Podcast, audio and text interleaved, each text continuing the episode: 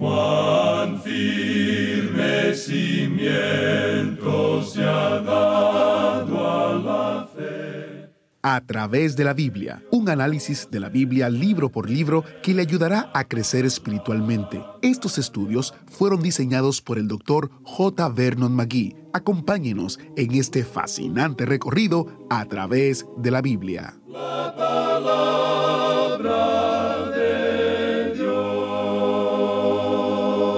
¿Por qué permite Dios que esto me ocurra a mí? Es una pregunta que hacemos más que nada cuando algo malo nos pasa, no cuando algo bueno nos ocurre. La verdad es que necesitamos reconocer que Dios es más grande que cualquier hombre y que Él no responde ante nadie. Bienvenidos a través de la Biblia, el programa donde conocemos a Dios en su palabra. Soy su anfitrión, Heiel Ortiz. Continuamos hoy en nuestro estudio de El libro de Job, regresando al capítulo 33. Ya nos vamos aproximando al final de este libro importante y queremos saber, ¿qué le ha impactado de este estudio? ¿Ha aprendido algo nuevo? Visite a través de la biblia.org barra Job para compartir con nosotros acerca de su experiencia en el estudio de este libro. Y mientras visita nuestra página web, recuerde los recursos destacados. Allí encontrará los libritos de descarga gratuita y también el comentario de Esdras, Nemías y Esther y Job, también gratuito a la descarga. Iniciamos nuestro tiempo en oración. Gracias, Padre, porque eres soberano y porque podemos confiarte los detalles de nuestras vidas. Ayúdanos a someternos a tu voluntad y a ver tu gracia en nuestras vidas. En el nombre de Jesús oramos. Amén.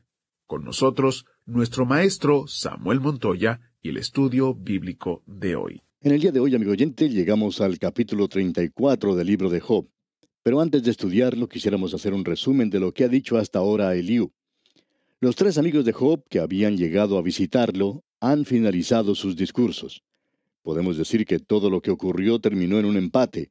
Si pudo haber un ganador, quizá ese era Job, pero no creemos que él haya ganado. Simplemente hicieron tablas, como se dice. Ellos terminan de hablar, han finalizado, han concluido todo lo que tienen que decir. Pensamos que ellos pueden estar ahora entre la gente en las inmediaciones, pero no hablarán más aquí. En el primer versículo del capítulo 32, usted recordará que leímos, cesaron estos tres varones de responder a Job, por cuanto él era justo a sus propios ojos. Estos hombres habían agotado totalmente el arsenal de argumentos que tenían. Uno de ellos hablaba desde el punto de vista de la experiencia, el otro de la tradición y el otro desde el punto de vista de la legalidad. Y todo lo que ellos hicieron fue poner a Job a la defensiva, e hicieron resaltar más el hecho de que Job era un hombre que se sentía sin culpa, que no tenía humildad, que no se subyugaba y tampoco se mortificaba. Esa era su naturaleza. En ningún momento a través de todo lo que hemos leído hemos podido escuchar a Job decir, yo soy un hombre de labios impuros, yo vivo entre gente de labios impuros. En ningún momento dice, sé que en mi carne no mora cosa buena.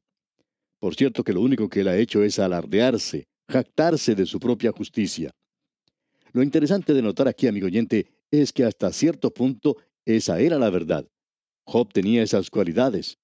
Dios al mismo comienzo del libro nos había manifestado, nos había revelado que este hombre era un hombre justo. Él había ofrecido todos los sacrificios, los holocaustos. Pero usted sabe, amigo oyente, que uno puede hacer eso y estamos convencidos que uno puede ser bien fundamental en la actualidad y aún ser el más vil pecador. Es decir, el estar lleno de orgullo y de jactancia. Usted recordará la pregunta que hizo el apóstol Pablo allá en su carta a los Romanos capítulo 3 versículo 27. Él dijo, ¿Dónde pues está la jactancia? Y el mismo Pablo responde, queda excluida.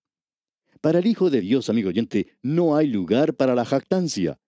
En el reinado de Dios en este mundo, de este su universo, es que cada montaña debe ser reducida y que cada valle debe ser exaltado. El gobierno moral de Dios ha hecho que aquello que es altivo tiene que ser reducido a un nivel más bajo. Toda rodilla debe doblarse, cada uno debe inclinarse ante Él. el único lugar seguro, la única forma segura de viajar a través de este mundo es el de tomar el camino sombreado de la humildad. Ese es el único camino. Y este joven Eliú se ha visto contrariado. Él estaba enojado porque Job se había justificado a sí mismo. También porque los amigos de Job no habían sido capaces de contestarle. Y ellos en realidad habían representado falsamente a Dios. Haciendo honor a la verdad, tenemos que decir que Job y sus amigos habían representado falsamente a Dios. Y esa es la razón por la cual ninguno puede obtener una victoria. Así que este joven Eliú había esperado. Debemos decir que él no tiene todas las respuestas tampoco. En realidad, Dios tiene que intervenir, y Él es el único, como ya hemos indicado, que puede dar la respuesta a un corazón orgulloso. Él es el único que puede enfrentarse a la jactancia en el día de hoy. Hay cierta clase de gente con la que uno no puede discutir y ni aún puede conversar. Alguien dice de vez en cuando, pues bien, yo tengo un hermano o una hermana o un cuñado o un tío que se ha apartado y se ha unido a cierta secta. ¿Cómo le habla uno a él? Él no quiere escuchar. Pues bien, amigo oyente, con esta gente usted no puede hablar, simplemente no puede hablar. Lo único que puede hacer por ellos es orar. No puede discutir con ellos. Solo Dios puede tratar con la jactancia y el corazón orgulloso del hombre. Lo único que uno puede hacer es orar por esas personas y presentarles la palabra de Dios. Y eso es lo que este joven Eliú hace ahora. Él va a dirigir la palabra. Como indicamos en nuestro programa anterior, él demostró o decía que estaba hablando por el Espíritu de Dios. En el versículo 4 del capítulo 33 usted recordará que leímos, El Espíritu de Dios me hizo y el soplo del Omnipotente me dio vida. Dios es el Creador, y Él va a hablar por medio del Espíritu de Dios. Eliú dice que estos hombres no han sido capaces de contestar a Job y que Él va a tratar de hacerlo ahora. Usted recuerda como lo dijo Pedro en una de sus cartas, si alguno habla, hable conforme a las palabras de Dios. Y sinceramente que me gustaría escribir esto en las iglesias y en cada seminario de todos los países.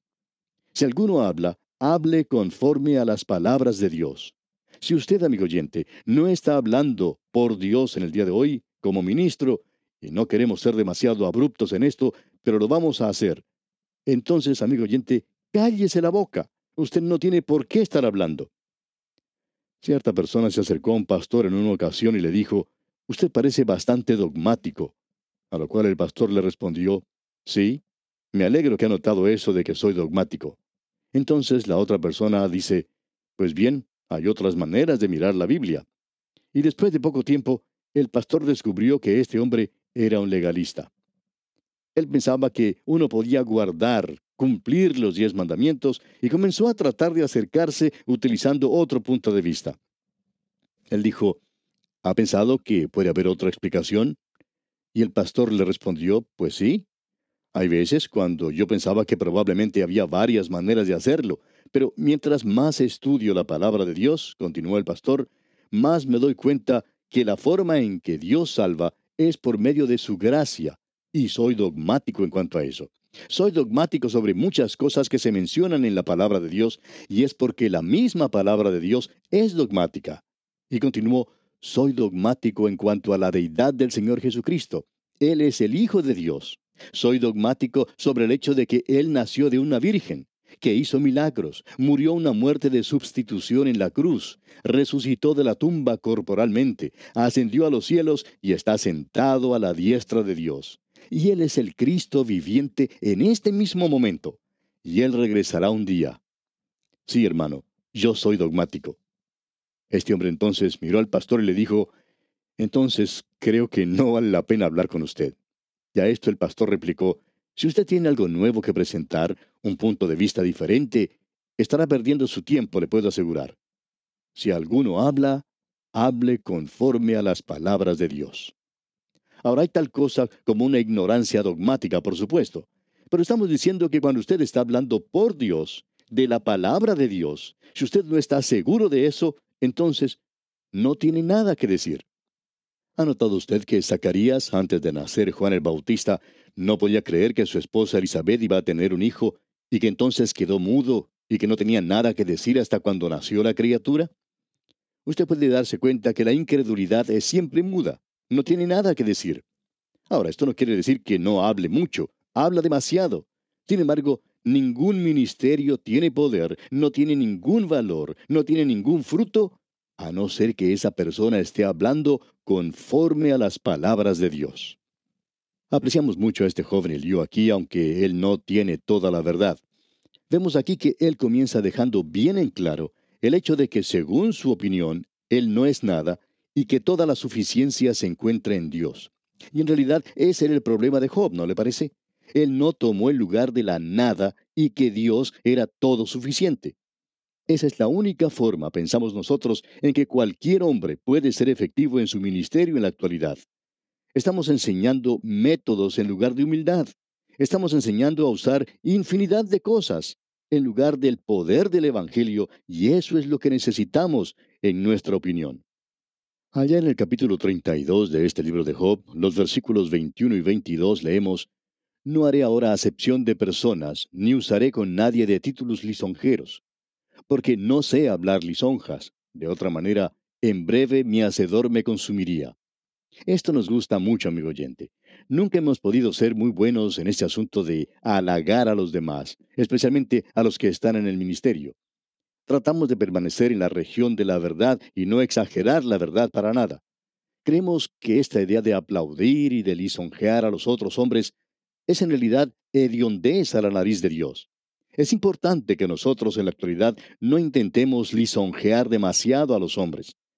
Desafortunadamente hay muchos creyentes en la actualidad que tienen sus lenguas negras de tanto lamer zapatos. Y creemos que si usted se inclina ante el Señor Jesucristo, usted no necesita lamer los zapatos de nadie. Creemos que se podría quitar mucho de eso. Ahora nuevamente debemos decir que estamos haciendo una recapitulación de este hombre Eliú porque es importante que apreciemos las cosas que él está presentando. Pensamos que él tiene dos elementos en su ministerio que les faltaba a los demás. Uno de ellos es la gracia y el otro es la verdad. Usted recuerda que se dijo que Juan el Bautista vino según la ley y que la ley vino por Moisés y por aquellos que le siguieron. Pero la gracia y la verdad vinieron por el Señor Jesucristo. Y este hombre que vivió tanto tiempo antes del Señor Jesucristo tenía este discernimiento que es algo verdaderamente sorprendente, aunque él no tenía un entendimiento completo de eso. Lo que él está enfatizando aquí es una verdad que los otros hombres no enfatizaron para nada, que el hombre debe ser llevado al punto de conocerse a sí mismo, de ver su condición verdadera, de confesar lo que él es realmente.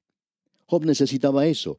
Él no se conocía a sí mismo y tampoco conocía a sus amigos, y sus amigos no le podían dar ese conocimiento. Y allí estaba el gran problema. Y por supuesto, no había gracia en lo que ellos le decían. Lo que ellos querían inculcarle era que él era un hipócrita. Tú eres culpable de algún pecado terrible, o de otra manera esto no te estaría pasando. Dios sería injusto si él dejara que te ocurriera esto sin causa. Y por supuesto, esa era la posición que Job iba a tomar diciendo, Dios ha permitido que todo esto me ocurriera, y él no tiene ningún derecho de hacerlo porque Dios es justo. Usted puede darse cuenta, amigo oyente, que uno no ha dicho toda la verdad y que no ha presentado la gracia de Dios cuando habla de esa manera. Todo es legalismo. Ahora, en el capítulo 33 podemos leer nuevamente los versículos 1 al 3. Por tanto, Job, oye ahora mis razones y escucha todas mis palabras. He aquí yo abriré ahora mi boca y mi lengua hablará en mi garganta. Mis razones declararán la rectitud de mi corazón y lo que saben mis labios lo hablarán con sinceridad. Eso es algo muy importante. Y en realidad aquí tenemos como si fuera un anticipo de la personificación. Continuemos con el versículo 4 de este capítulo 33. El Espíritu de Dios me hizo y el soplo del Omnipotente me dio vida. Dios es el Creador. Y los versículos 5 y 6 dicen, Respóndeme si puedes, ordena tus palabras, ponte en pie. Heme aquí a mí en lugar de Dios, conforme a tu dicho. De barro fui yo también formado. Este hombre Eliú quiere ocupar el lugar de mediador entre Job y Dios. Obviamente él no es el hombre para eso, pero revela la gran necesidad aquí de un hombre así. La cosa importante que Eliú dejará bien clara aquí es que Dios es justo en todo lo que hace, y que Dios ha creado al hombre, y que Dios no es responsable ante nadie, no tiene que responder ante nadie. Y leemos entonces en el versículo 13 que Eliú le dice, ¿por qué contiendes contra él? Porque él no da cuenta de ninguna de sus razones. Job necesita comprender que Dios no tiene que regresar y dar un informe ante algún comité. Él no es responsable ante ningún grupo y tampoco está bajo el control, digamos, de la opinión pública. Dios no actúa de esa manera. Los hombres sí lo hacen. Hay una gran verdad que Eliú enfatizará aquí y es lo que Job había dicho en el versículo 9. Yo soy limpio y sin defecto, soy inocente y no hay maldad en mí. Y Eliú hace esa gran declaración aquí, que Dios es mucho más que el hombre. Es una declaración muy sencilla, pero a pesar de eso es una gran declaración, porque hay muchas personas que hoy están ocupando el lugar de Dios. Muchos creyentes también lo hacen. Ellos tratan de decirle a uno por qué ocurren ciertas cosas. Oímos hablar a veces a creyentes que parecerían tener información privada que les llega desde el cielo mismo. Ellos tienen la última información como si hubieran recibido algún cable de último momento. Bien, yo pongo eso en duda sinceramente, no creemos en eso para nada. Nosotros no somos más grandes que Dios. Hay muchísimas cosas que no conocemos, pero hay una gran verdad. Uno la encuentra, por ejemplo, allá en el Salmo 11, versículo 5, y eso es lo que le da sentido a todo el argumento que presente aquí este joven Eliú. Leemos allá en el Salmo 11, versículo 5, Jehová prueba al justo, pero al malo, y al que ama la violencia, su alma los aborrece. No hay gracia ni verdad en lo que estos otros hombres habían dicho, pero hay gracia y verdad en esto. Dios, Jehová, prueba al justo. Dios tiene un propósito detrás de todo eso, y lo hace para alcanzar cierto propósito.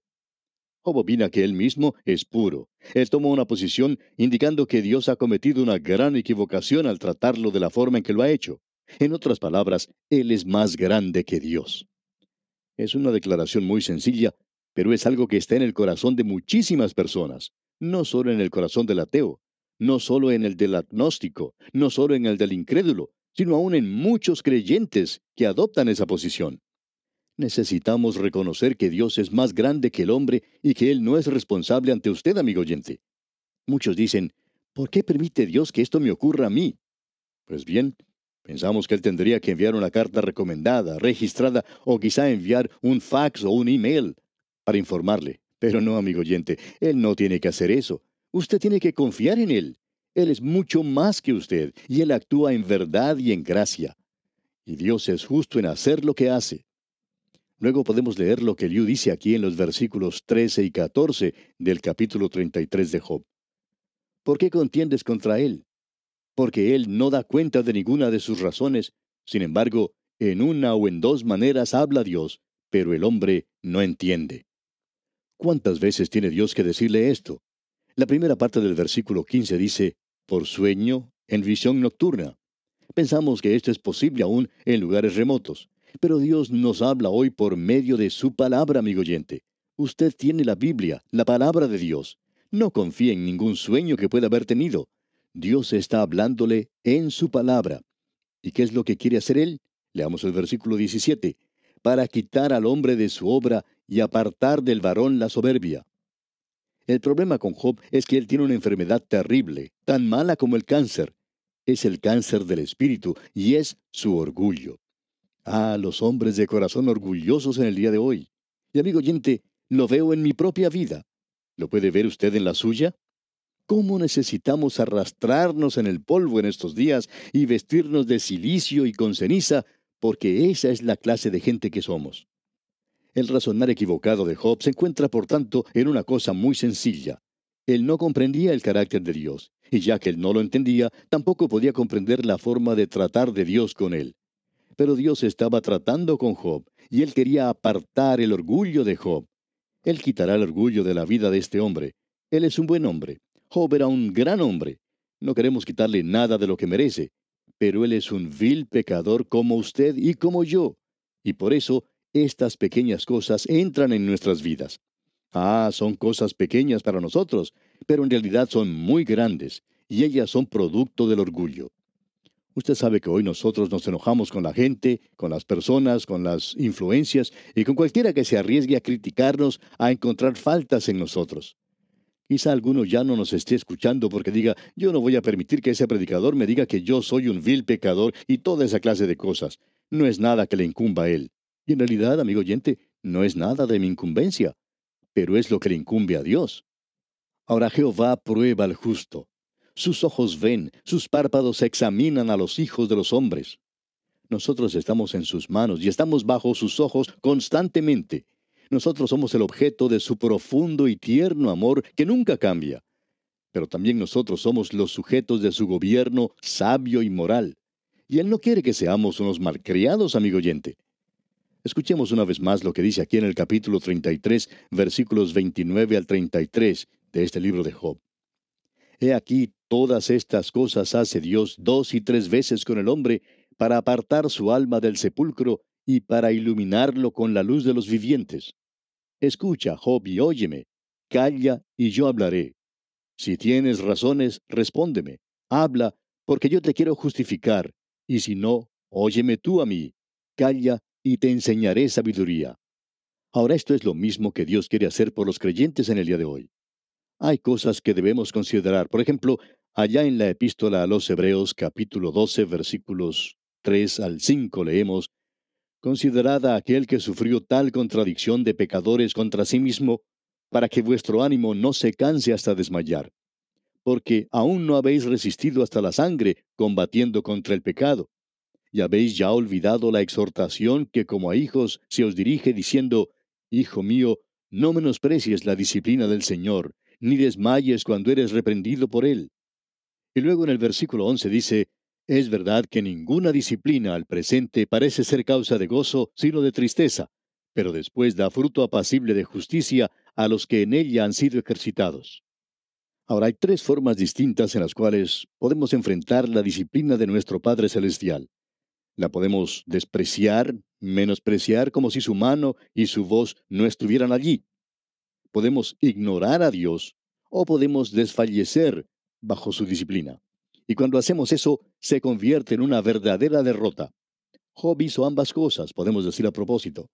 ¿Y qué es lo que debemos hacer nosotros? Podemos ser ejercitados por ello y producirá en nosotros el fruto de justicia en nuestras vidas. Dios permite que los problemas lleguen a los suyos y Él disciplina a cada hijo que recibe. Así que ese es el gran propósito que está detrás de todo lo que le ha estado sucediendo a Job y Dios lo llevará a una consumación tremenda. Y aquí vamos a detenernos por hoy porque nuestro tiempo ha culminado por este día. Pero le invitamos a que continúe nuestra sintonía y conozca más de la vida del patriarca Job. Hasta nuestro próximo programa, amigo oyente, que el Señor fortalezca su vida con su divino poder, es nuestra ferviente oración. Muchas gracias al maestro Samuel Montoya y este es un buen recordatorio, sin duda. Cuando respondemos a la disciplina del Señor en la manera correcta, producirá en nosotros el fruto de justicia en nuestras vidas. Recordemos que todo lo que hace Dios lo hace con un propósito. Soy Geiel Ortiz y si Dios lo permite estaré aquí guardándoles un asiento especial en el autobús bíblico. Hasta la próxima. Agradecemos que nos acompañara en el estudio de hoy. Le invitamos a que visite nuestro sitio en internet a través de la biblia.org. Ahí puede suscribirse para recibir las notas y bosquejos de lo que estamos estudiando y noticias del ministerio. También encontrará la variedad de libros y materiales gratuitos que tenemos para usted. El sitio es a través de la biblia.org. Todo lo que hacemos es posible gracias al Señor y a personas como usted que se unen a nosotros en la obra de llevar la palabra entera al mundo entero. A través de la Biblia es una producción de Radio Transmundial.